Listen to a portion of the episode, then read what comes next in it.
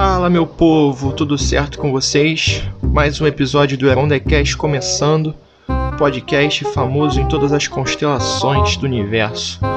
Hoje vamos tratar de um assunto muito importante, não só para nossos alunos, mas para todo mundo que está ouvindo, para a galera que está em casa com os filhos, os avós, enfim.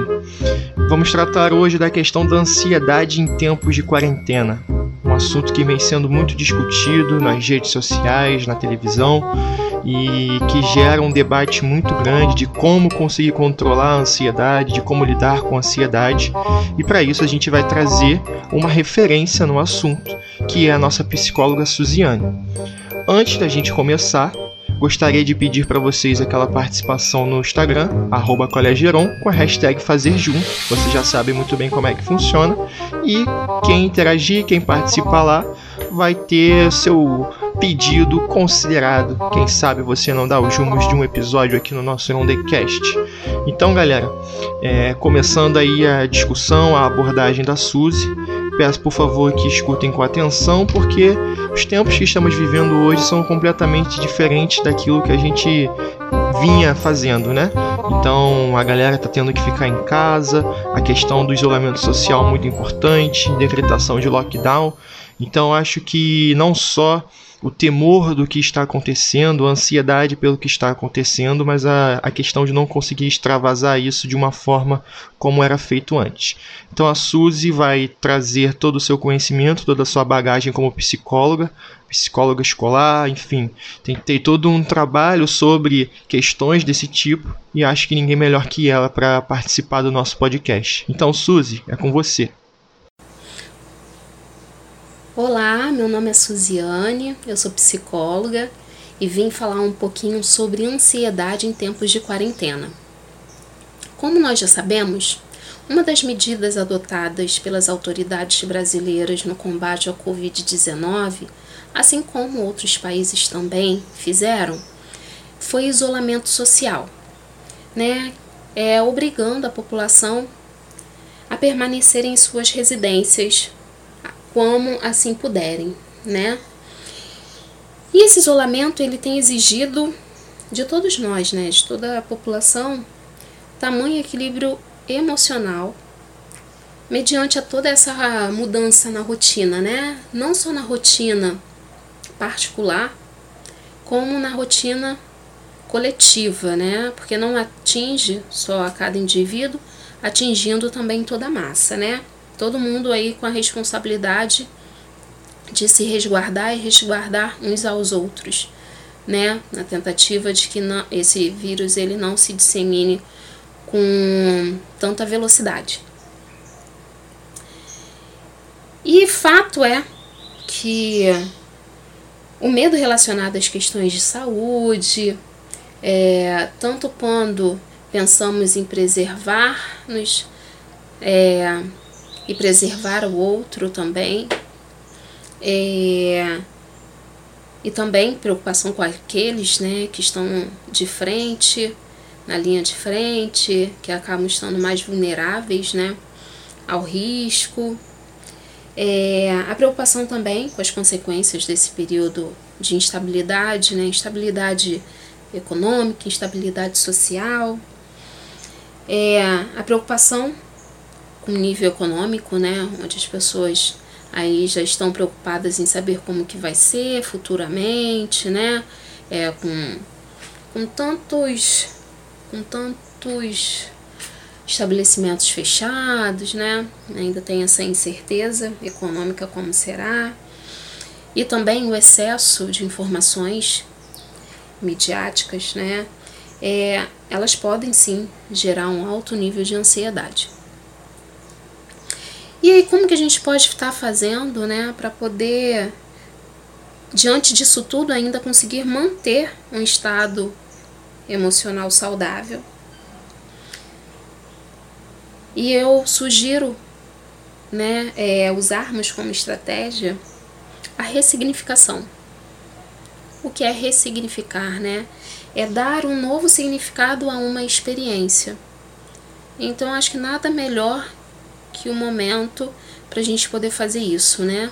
Dar esse novo significado, essa experiência que nós estamos tendo diante de algo, né? É, que nos pegou tão de surpresa, né? É, e que é novo para muita gente, né?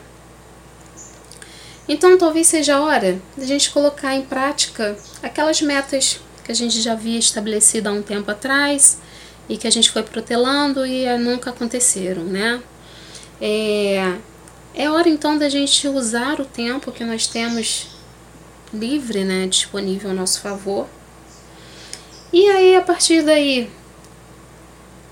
ler aquele livro que você já comprou há tempo, ainda era muito comum as pessoas comprarem livros, né, com a promessa de que um dia irá ler.